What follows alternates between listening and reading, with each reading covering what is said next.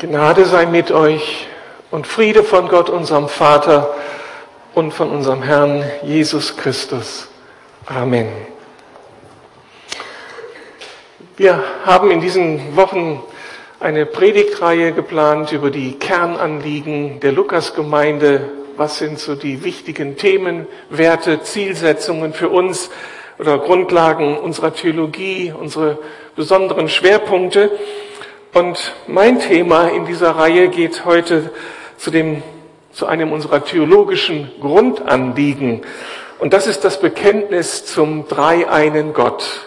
Irgendwie stimmt das noch nicht mit dem Klang. Muss noch mal was drehen. Oder? Könnt ihr mich gut verstehen? Also, ich sehe beide Zeichen so. Was heißt das jetzt? So, ja.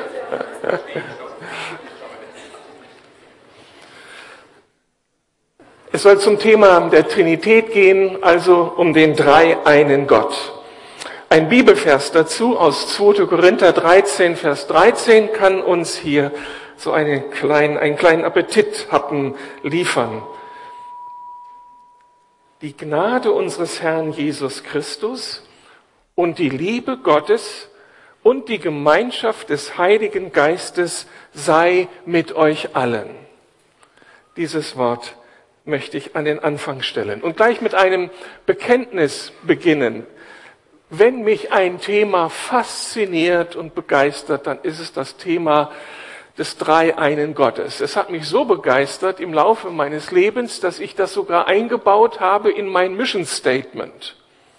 Was ist ein Mission Statement? Das ist so ein Statement, dass man schreibt, ein Satz, der so ein bisschen Leitsatz für das eigene Leben und bei einem Pastor für den eigenen Dienst ist. Und da heißt es in meinem Mission Statement, die, die Förderung von Leidenschaft für den dreieinen Gott. Das ist meine Mission, meine Berufung. Die Förderung von Leidenschaft für den dreieinen Gott. Um dieses Ziel zu erreichen, stehe ich immer wieder sonntags auf der Kanzel, nicht nur in der Lukasgemeinde, sondern auf vielen Kanzeln. Und das ist mein Traum, meinen Zuhörern das irgendwie schmackhaft zu machen, den drei einen Gott, sodass sie in ihrem Herzen berührt sind und sich dem auseinander, mit dem auseinandersetzen, dem näher kommen wollen. Im christlichen Glauben haben wir ja die Vorstellung, dass Gott nicht irgendwie eine Idee ist oder eine unpersönliche Kraft ist oder das Schicksal ist, sondern Gott ist für uns Person, ansprechbar. Er redet, er kommt auf uns zu. Wir stehen in Kommunikation, ein Reden und ein Hören. Und der Gegenüber, von dem wir reden, diese Person, von der wir reden, wenn wir Gott sagen, ist Gott in drei Personen.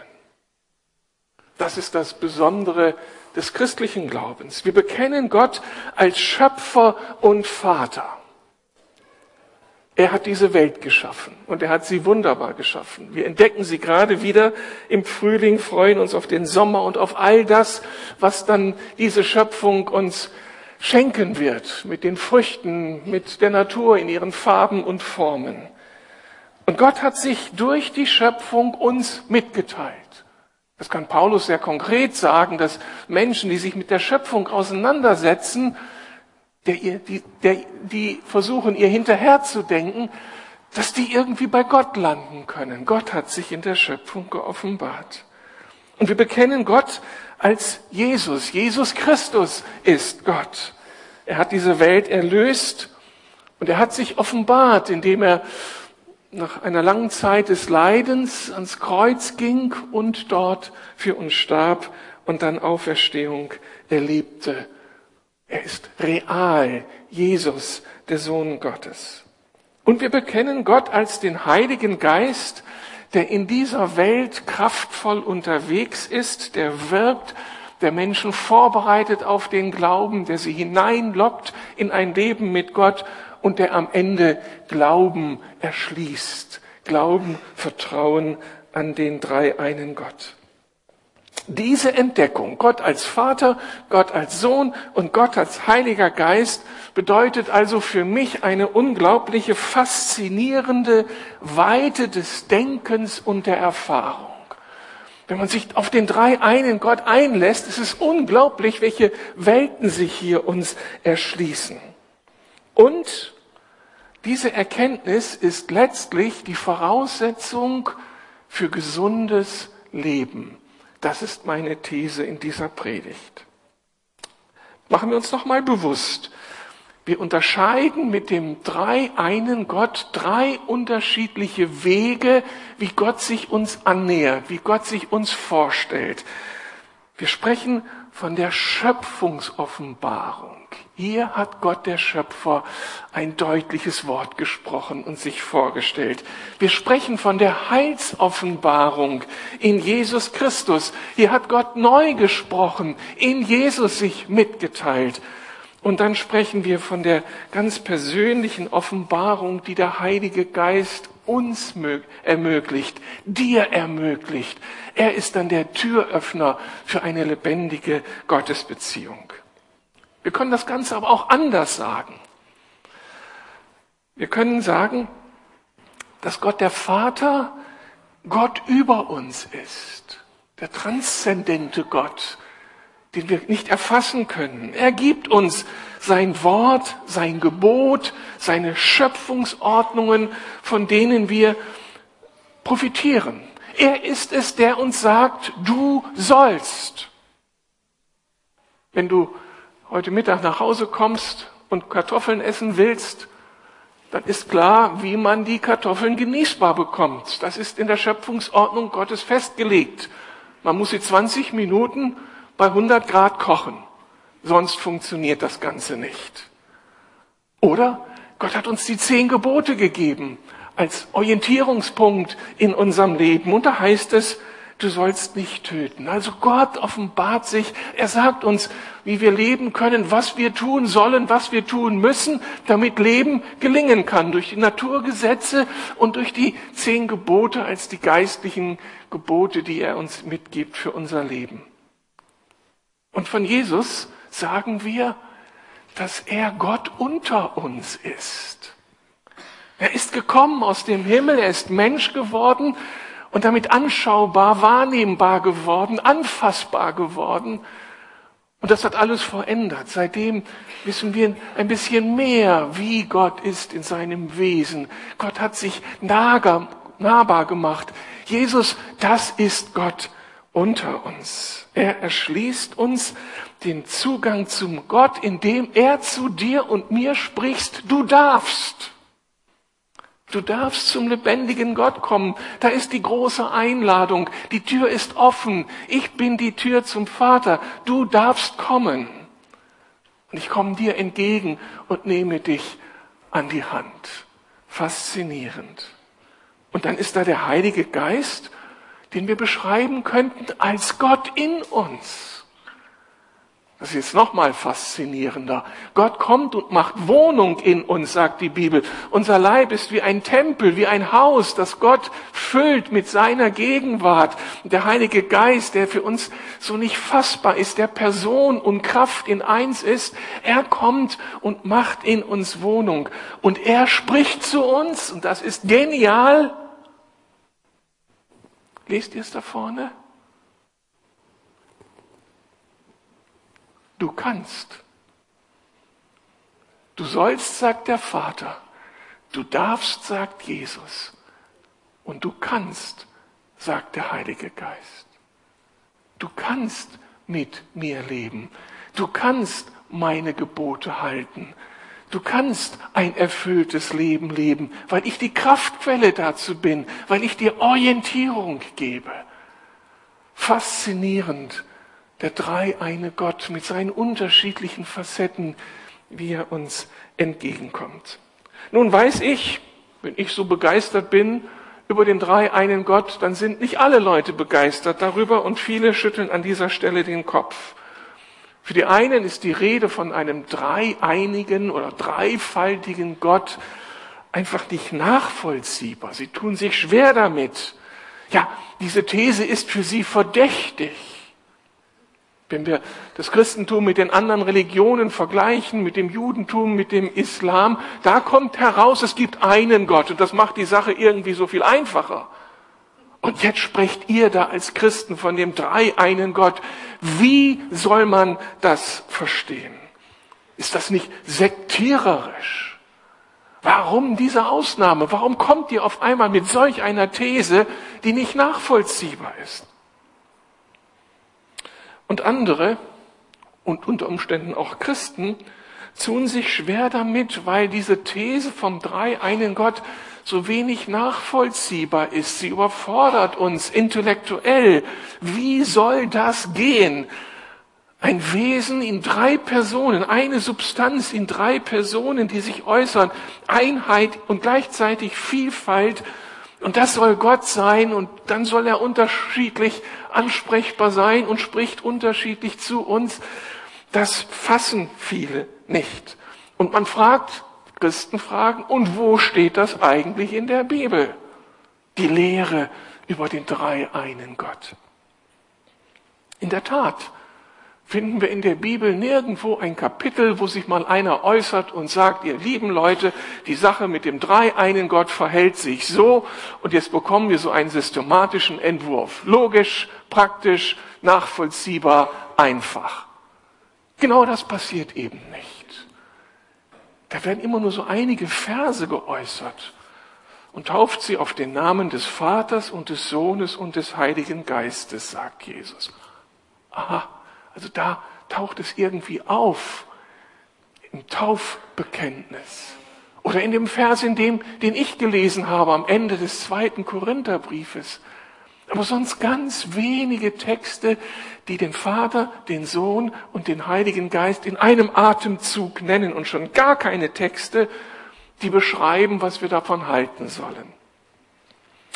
Das hat dann in der Kirchengeschichte am Anfang auch einiges an Diskussionen ausgelöst.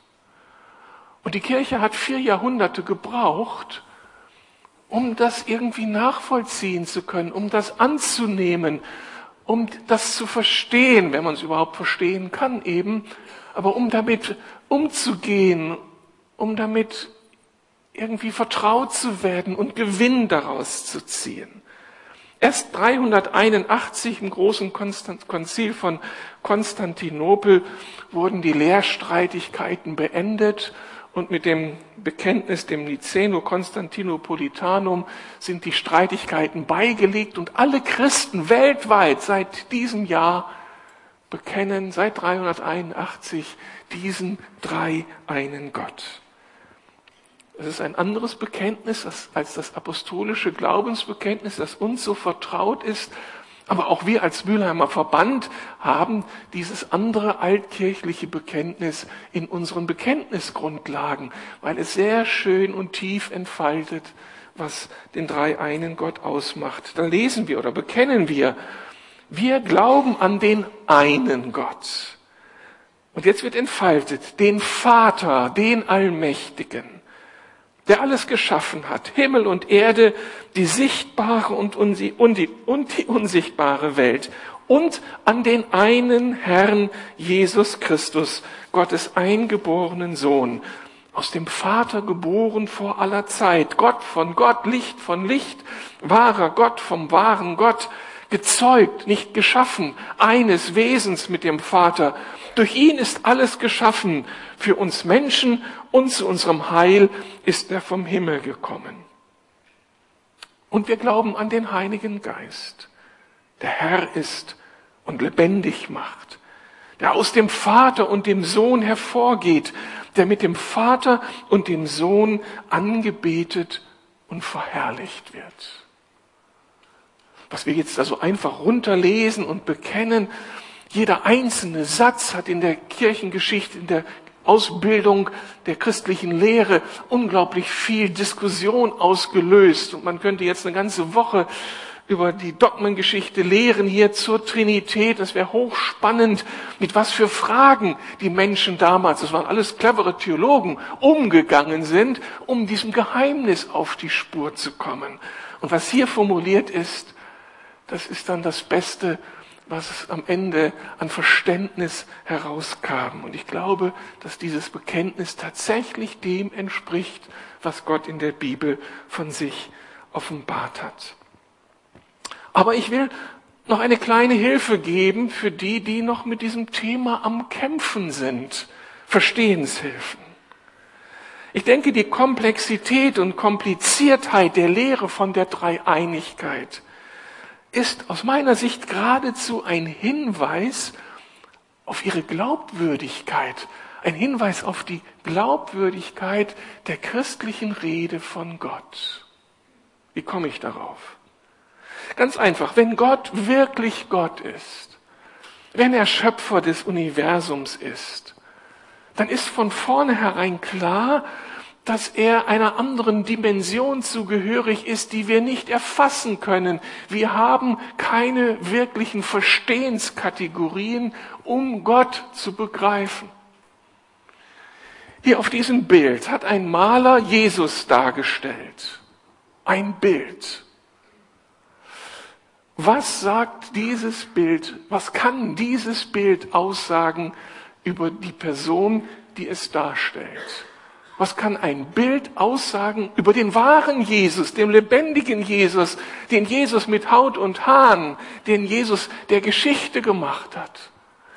Was kann dieses gemalte Bild über Jesus aussagen? Natürlich nichts. Das Bild ist zweidimensional. Jesus war mindestens in vier Dimensionen unterwegs wie du und ich. Also das Bild kann keine Aussage über den wahren Jesus machen. Und das übertragen auf uns und Gott. Wir als Geschöpfe Gottes können überhaupt keine Aussage machen über die Realität Gottes, weil Gott in einer ganz anderen Realität unterwegs ist. Das heißt, überall da, wo Menschen den Glauben an Gott einfach praktisch gut machen, müssen wir vorsichtig sein. Sind das unsere Projektionen, unsere Wünsche an den Himmel, wie der Philosoph Feuerbach gesagt hat, oder ist es wirklich der lebendige Gott?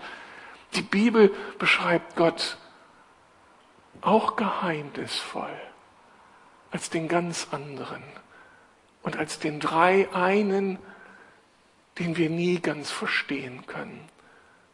Und das macht die Sache für mich so glaubwürdig. Denn Jetzt ist Vertrauen von mir gefragt. Wir wollen mit unserem griechisch geprägten Denken Gott am besten unter dem Mikroskop untersuchen und genau beschreiben können, worauf wir uns denn da einlassen, wer dieser Typ ist. Und Gott entzieht sich einfach und ist größer, gehört einer ganz anderen Welt an der Transzendenz. Und das lässt uns demütig sein und bescheiden sein. Das ist unsere Ausgangsposition. Und die Dreieinigkeitslehre lässt uns ein bisschen ahnen, wie komplex, wie faszinierend, wie anders Gott ist als wir in all unserer Begrenzung, die wir nur seine Geschöpfe sind. Und eine zweite Überlegung, unsere Schwierigkeiten, die Dreieinigkeit zu verstehen, relativieren sich, wenn wir uns bewusst machen, dass es nicht darum geht, die Dreieinigkeit zu verstehen. Wenn das die Voraussetzung für Christsein wäre, wären wir ausgeschmissen, hätten wir keine Chance. Es geht vielmehr darum, die Dreieinigkeit, den dreieinen Gott zu erleben. Und damit sind wir wieder im Spiel. Intellektuell überfordert aber erfahrungsmäßig auf einmal mittendrin in der Geschichte. So haben es die Menschen der Bibel erlebt. Gott hat ihnen kein Lehrbuch vom Himmel geschickt, so bin ich, so muss man Dreieinigkeit denken, aber die Menschen der Bibel haben Gott erfahren. Gott als Vater, als Schöpfer. In Jesus sind sie Gott begegnet und sie erleben den Heiligen Geist als die dritte Person in der Gottheit. Und das hat sie überzeugt. Und das hat ihnen Gewissheit gegeben. Das hat ihnen Vertrauen ermöglicht. Das hat sie mit auf die Reise genommen. Das bewegt sie jetzt. Damit sind sie unterwegs. Und das ist meine Geschichte. 1970 habe ich mich zu Jesus bekehrt. Da bin ich der Gnade des Herrn Jesus begegnet, wie es am Anfang in unserem Text heißt. 15-jährig damals. Was war das für eine Schlüsselerfahrung? Dass Jesus in mein Leben kam, bei mir anklopfte, mich hineingelockt hat in eine Vertrauensbeziehung, als ich hören durfte, mir sind deine, dir sind deine Sünden vergeben, ich will mit dir leben, ich will mit dir jetzt durchs Leben gehen, ich möchte dich berufen, du sollst mein Mitarbeiter sein. Faszinierend.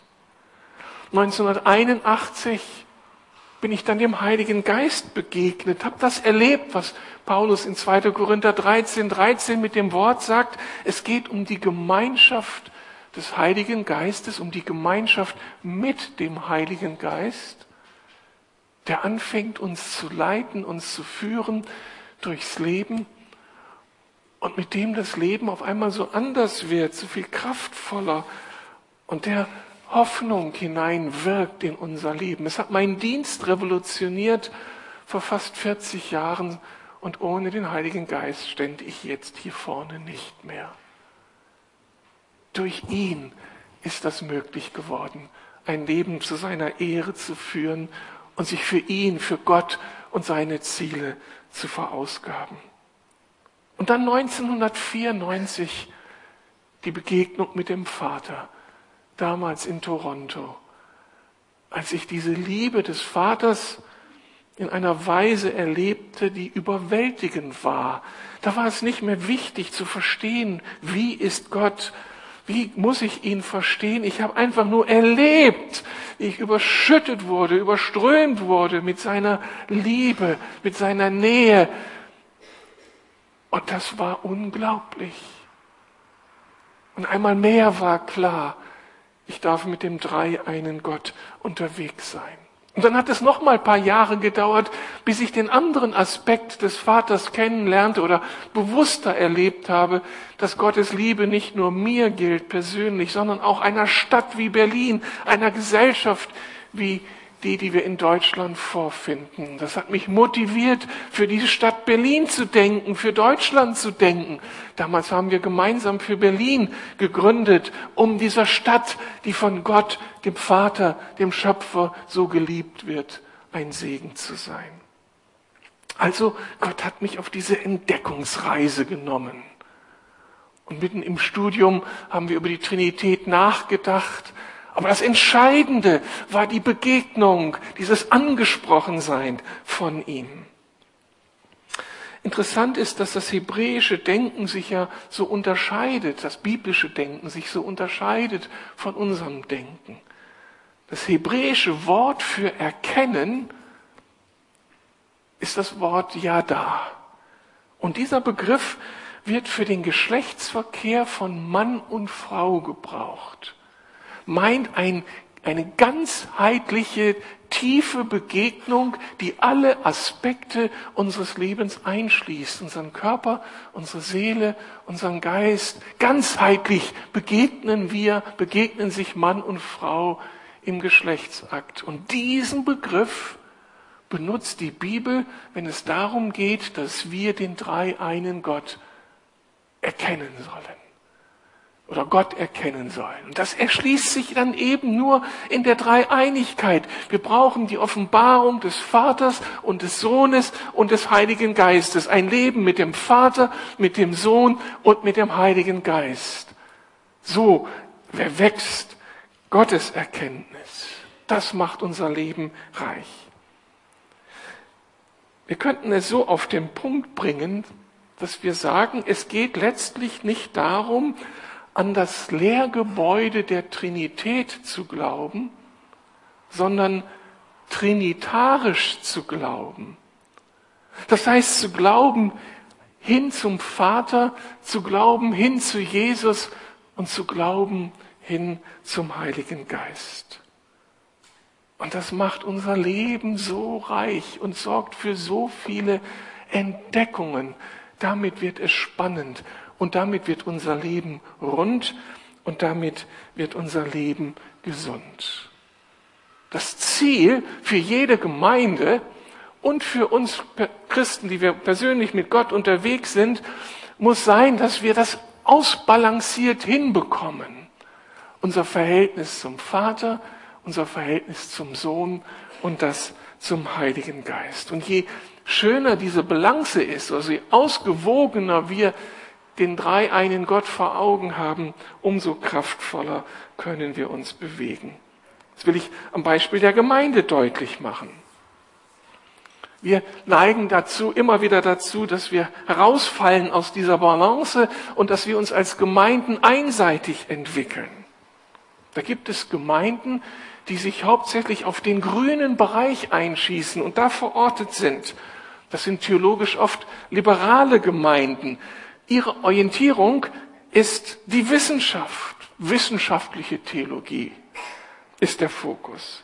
Oder Umweltschutz, soziale Gerechtigkeit, Kunst, Politik, das sind die wichtigen Themen in einer Gemeinde, die sich eher im grünen Bereich dem Schöpfer zugeordnet ansiedelt. Und hier ist Gemeinde in der Gefahr, Kompromisse einzugehen. Die Gefahr des Synkretismus, der Religionsvermischung, weil auch die anderen Religionen in diesem grünen Bereich unterwegs sind und Gott als Schöpfer bekennen, ist die Gefahr, dass man sich da zu sehr auf die anderen einlässt, weil die anderen beiden Bereiche fehlen. Und damit ist Gemeinde in Gefahr. Es gibt andere Gemeinden, die eher im roten Bereich verordnet sind. Wir würden sie klassischerweise als die evangelikalen Gemeinden bezeichnen. Hier ist der, die Orientierung, der, die Offenbarungsquelle, wo messe ich mich, wo bekomme ich meine Ideen her? Die Bibel, die Bibel, die Heilige Schrift. Und hier ist der Fokus von Gemeinden auf der Evangelisation, in der Jüngerschaft. Wir versuchen ein moralisches Leben zu führen. Das sind die Stichworte einer evangelikalen Gemeinde. Und auch hier gibt es eine Gefahr, nämlich die Gefahr des Dogmatismus, dass uns die Lehre über Jesus, dass der Glaube an die Bibel wichtiger ist oder das Zentrum ist und alles andere dem gegenüber verblasst. Und wenn du nicht die richtige Lehre mit mir teilst, dann sind wir getrennte Leute. Kein Wunder, wenn es dann so viel Spaltung in der Kirchengeschichte gibt. Das ist die Gefahr der Gemeinde im roten Bereich. Und dann gibt es wieder Gemeinden, die im blauen Bereich verordnet sind, meist charismatische Gemeinden. Ihr Orientierungspunkt ist das Reden des Heiligen Geistes und sie setzen alles darin, wenn sie nach Orientierung in ihrem Leben fragen, das Reden des Geistes Gottes zu erfassen.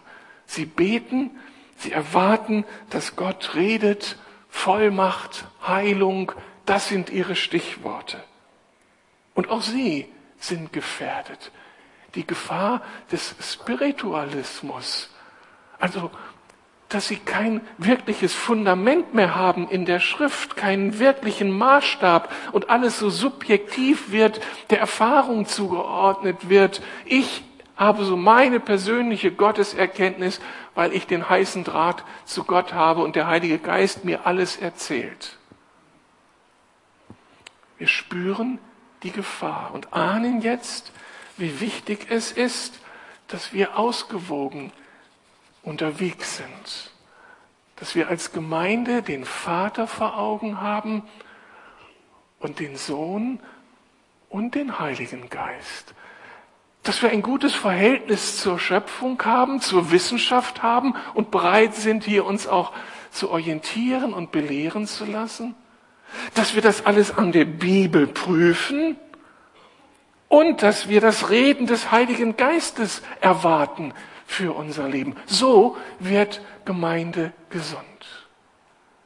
Wir machen den Gemeindetest, wo wir mit psychologischen und soziologischen Methoden messen, was die Gemeinde ausmacht, wie gesund sie ist. Wir schauen in die Bibel, Herr, was heißt gesunde Gemeinde? Und wir fragen den Heiligen Geist, Herr, wo sind die Schwachstellen? Wo möchtest du Veränderung? Und das ist die Aufgabe von Gemeindeleitung, Gemeinde mitzunehmen in diesen gesunden Prozess des Lebens mit dem dreieinen Gott. Aber auch für dein ganz persönliches Leben, für unser persönliches Leben, für mein persönliches Leben ist die Orientierung an dem dreieinen Gott so wichtig. Wenn wir nach Gesundheit fragen, und das unser Ziel ist, müssen wir trinitarisch unterwegs sein. Das heißt, wir fragen nach Gott, unserem Schöpfer und Vater, fragen nach den Prinzipien, nach den Schöpfungsordnungen Gottes. Und da kommt heraus, dass Bewegung uns gut tut. Oder? Und Sport uns gut tut. Lese ich nicht unbedingt in der Bibel. Aber das sagen mir die Mediziner, die wissenschaftlich unterwegs sind, die Erfahrungen auswerten. Und das kann ich als Christ nicht einfach außer Acht lassen. Das ist etwas, was mir geschenkt ist. Ich muss gesund essen und das Richtige essen. Und ich darf mich der Medizin anvertrauen. Ich darf mich den Heilungskräften der Natur anvertrauen. Das ist das Geschenk, das uns der Vater macht, um gesund zu leben. Aber um gesund zu sein, brauche ich auch unbedingt Jesus. Dann nützen mir die besten Ärzte nichts, wenn mein innerer Mensch mich verklagt, wenn ich ein schlechtes Gewissen habe und innerlich zerstört bin, wenn ich in irgendwelchen Süchten gebunden bin. Und dann brauche ich Jesus, sein erlösendes Wort, sein vergebendes Wort, dass ich aufatmen kann, dass ich das höre. Dir sind deine Sünden vergeben, du kannst neu anfangen. Und dann das Strahlen von Menschen zu sehen wenn ihnen Jesus das zuspricht, das Aufatmen, damit kommt seelische Gesundheit in ein Leben. Und dann dürfen wir noch im blauen Bereich gesundheitlich unterwegs sein und uns an unserem Gott, dem Heiligen Geist orientieren, wenn wir in die Anbetung hineinkommen. Gott anzubeten im Geist und in der Wahrheit hat heilende Kraft. Es tut uns gut. Wenn wir im Glauben beten, dass die Heilungskräfte Gottes unser Leben prägen und uns verändern, dann können Menschen auch senkrecht von oben Gottes heilende Kraft erleben. Also, willst du gesund sein? Orientiere dich am Vater, am Sohn und am Heiligen Geist. Das Gleiche gilt für unsere Beziehungen. Wenn wir gesunde Beziehungen leben wollen, als Paare oder wo wir sonst unterwegs sind, am Arbeitsplatz, im Freundeskreis. Auch hier hat sich Gott wieder als Schöpfer offenbart und die Wissenschaft, die Psychologie, die Soziologie, sie helfen uns, uns selbst auf die Spur zu kommen und dem Geheimnis von Kommunikation auf die Spur zu kommen. Und darum ist Verhaltenstherapie und Paartherapie auch für einen Christen ein wunderbares Geschenk, das uns unser Gott macht, der Schöpfer dieser Welt macht und ist nicht ungeistlich, sondern gehört zu seiner Investition in unser Leben. Aber wir brauchen auch Jesus, wenn wir Beziehungen leben wollen. Jesus, der uns befreit von, von Illusionen, dass unser Gegenüber verantwortlich ist dafür, dass es uns gut geht. Jesus hält uns das, den Spiegel vor Augen. Wir erkennen uns als Sünder, als gebrochene Menschen. Das gilt für dich, das gilt für mich. Und hilft uns gleichzeitig, diese Gebrochenheit anzunehmen und durch Vergebung zu überwinden. Und er ist uns das ganz große Vorbild, wie man kommuniziert, wie man Leben miteinander teilt. Und dann brauchen wir den Heiligen Geist, der uns beziehungsfähig macht, die Früchte des Geistes, wie Paulus sagt, Friede, Freude, Liebe, Geduld. Das ist alles etwas, was der Heilige Geist in uns wirken möchte, weil er in uns wohnt. Er will uns dazu freisetzen und, und genau das in uns hervorbringen. Also, da wo wir beziehungsmäßig unterwegs sind, macht uns der dreieine Gott unglaubliche Geschenke, dass das gelingen kann besonders dann in der so eng geführten Beziehung der Ehe, wo wir das so sehr brauchen. Und auch im beruflichen Leben dürfen wir uns an Gott, müssen wir uns an Gott, dem Schöpfer, orientieren. Gute Ausbildung, Studium, das Verstehen der Schöpfungsprinzipien, das gehört zu jeder Ausbildung. Da denken wir dem Schöpfer hinterher. Wir dürfen Ziele stecken, strategisch handeln. All das, was Menschen auch ausmacht heute, die sich gut aufstellen und ohne Gott unterwegs sind. Wir müssen lernen, sorgsam mit den Ressourcen umzugehen, die Gott uns anvertraut hat. All das gilt für unser Berufsleben, wenn wir uns im grünen Bereich verorten. Und wir müssen uns an Jesus und dürfen uns an Jesus orientieren, die Bibel befragen, wie soll ich in meinem Arbeitsleben mich entwickeln? Was macht eine gute Arbeitsethik aus? Wie kann ich zu, mich wirklich entwickeln und ein Mann mit Engagement oder eine Frau mit Engagement und Hingabe sein, mit Weisheit? Oder wir können uns orientieren an Jesus, der Menschen gefördert hat, ähm, letztlich Jünger gemacht hat. Und das können wir ins Berufsleben mit hineinnehmen und uns in eine nächste Generation am Vorbild Jesu orientiert investieren. Oder wir sind mit dem Heiligen Geist unterwegs im Berufsleben. Geht das auch? Aber natürlich, wenn ich nicht weiter weiß, ist der Geschäftspartner, der sich mir hier anbietet, ist er zuverlässig? Heiliger Geist, willst du mir irgendetwas sagen? Willst du mich warnen? Was soll ich tun? Was soll ich lassen? Oder wir dürfen um die Wunder bitten, dass da Menschen gelenkt werden, dass Geschäftsabschlüsse möglich werden, nicht weil ich so toll bin im Argumentieren, sondern weil Gott mit im Spiel ist und Menschen vorbereitet. Der ganze Bereich des übernatürlichen Wunders, das ich erbitten darf als ein Mensch, der mit dem dreieinen Gott unterwegs ist. Ich hoffe, ihr seid neugierig geworden und gespannt und bereit, dem dreieinen Gott neu und erwartungsvoll auf die Spur zu kommen. Wie können wir diesen trinitarischen Lebensstil entwickeln? Indem wir unsere Wachstumsnotwendigkeiten erkennen. Das weißt du am besten selbst. Wer ist dir am vertrautesten? Ist für dich Gott Gott und noch ziemlich allgemein der Vater, der Schöpfer? Bist du wirklich bei Jesus angekommen? Hast du verstanden, wer Jesus ist? Dass du ohne Jesus keine wirkliche Beziehung zum lebendigen Gott haben kannst? Hast du das erfahren, Vergebung deiner Sünden? Hast du Heilsoffenbarung, also begriffen, dass Heil, Errettung, Erlösung, Leben mit Gott nur in Jesus zu finden ist, in einer persönlichen Beziehung zu ihm? Lebst du mit dem Heiligen Geist, der dir die Kraft, die Weisheit sein möchte? Ist das für dich normal, ihn hineinzubitten oder hast du Ängste?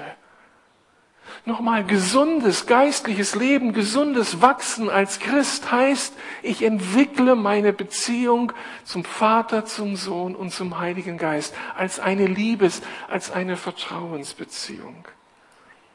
Wenn du das für dich identifiziert hast, wo hier Wachstum nötig ist, dann fang an, in diesem Bereich zu fragen. Wenn der Heilige Geist für dich nebulös ist und Ängste eher da sind, dann fang doch an, die Bibel zu erforschen. Was sagt sie über den Heiligen Geist? Und ist das, was in der Bibel nicht ausgesagt wird, nicht viel glaubwürdiger als das, was deine Ängste sagen oder was dir andere erzählen? Du musst unbedingt ihn kennenlernen. Oder wenn du feststellst, dass du im ersten Bereich deine Schwächen hast, und nicht für den Schöpfer lebst, nicht bewusst diese Schöpfung wahrnimmst und Verantwortung übernimmst. Vielleicht musst du hier dich stretchen und hier etwas Neues entdecken von den Themen, die dem Vater auf dem Herzen ist. Soziale Gerechtigkeit, das ist Gott dem Vater sowas von wichtig. Erhaltung seiner Schöpfung, die er sehr gut gemacht hat, ist dem Vater sowas von wichtig. Macht uns das auch an? Ist das für uns auch wichtig? Lasst uns dann den Vater suchen und ihn bitten, lehre du mich und hilf mir, hier Verantwortung nehmen zu können. Und dann vertiefe deine Beziehung zu der göttlichen Person, die dir am wenigsten vertraut ist. Studier die Bibeltexte, bitte um Offenbarung, bete ihn an, lass uns gemeinsam ins Gespräch kommen, damit wir gemeinsam wachsen können. Wir wollen jetzt das Abendmahl miteinander feiern und ich habe mir überlegt, was sagt denn das Abendmahl aus über den drei einen Gott? Und ich bin zum Ergebnis gekommen, das Abendmahl erinnert uns auf, an die aufopfernde Liebe des Vaters für diese Welt. Am Karfreitag habe ich darüber gepredigt. Was hat es den Vater gekostet, aus Liebe zu dir und zu mir, seinen Sohn wegzugeben, ans Kreuz zu geben und zuzuschauen, was mit ihm alles angestellt wurde? Du bist sowas von geliebt. Und daran erinnert uns das Abendmahl. Und wir werden erinnert an das Geschenk der Gnade durch Jesu Gehorsam bis zum Tod am Kreuz. Er hat einen unglaublichen Preis gezahlt, damit wir umsonst zum Vater finden können. Und das ist wieder das Angebot heute. Wie immer du kommst, mit welchem schlechten Gewissen, mit welcher inneren Spannung auch, da ist die Einladung, komm zum Tisch des Herrn. Da ist Gnade durch Jesus im Angebot. Und dann erwarten wir die Gegenwart Gottes durch die Gemeinschaft des Heiligen Geistes, der uns alle Segnungen Gottes in dieser Abendmahlsfeier gegenwärtig macht. Es ist alles bereitet. Komm im Vertrauen auf diesen großen Gott. Amen. Wir hören ein Lied, singen ein Lied und dann feiern wir die